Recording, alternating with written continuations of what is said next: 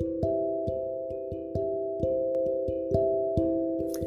Padre, en el nombre de Jesucristo te pedimos que veamos a los otros como superiores a nosotros mismos, que en todo manifestemos el olor de tu conocimiento, 2 de Corintios 2:14, que entendamos que no somos los dueños sino administradores, que tú eres el único dueño de cada negocio o empresa, que demos testimonio y ejemplo, que cumplamos la palabra, Santiago 5:12, que la gloria es para ti en cada lugar, que te representemos, que hablemos con denuedo, que nuestro lenguaje sea el del cielo y no el de la tierra que marquemos la diferencia, que andemos en lo sobrenatural sabiendo que tú haces prosperar todo lo que hagamos. Efesios 6:9.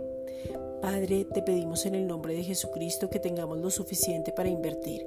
Somos bendecidos para bendecir siempre y nos estás enseñando a ser muy buenos administradores.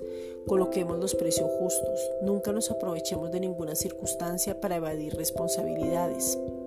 Comprendamos que todos vamos a dar cuentas, que no nos movemos de los principios que ya tenemos establecidos, que cada trabajo o venta o servicio se haga con excelencia porque es para ti y no para los hombres. Nos volvemos expertos en lo que hacemos.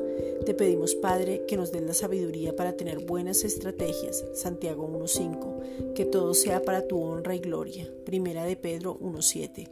Padre, en el nombre de Jesucristo te pedimos que los ángeles ministradores nos ayuden para que cada trabajo sea más rápido.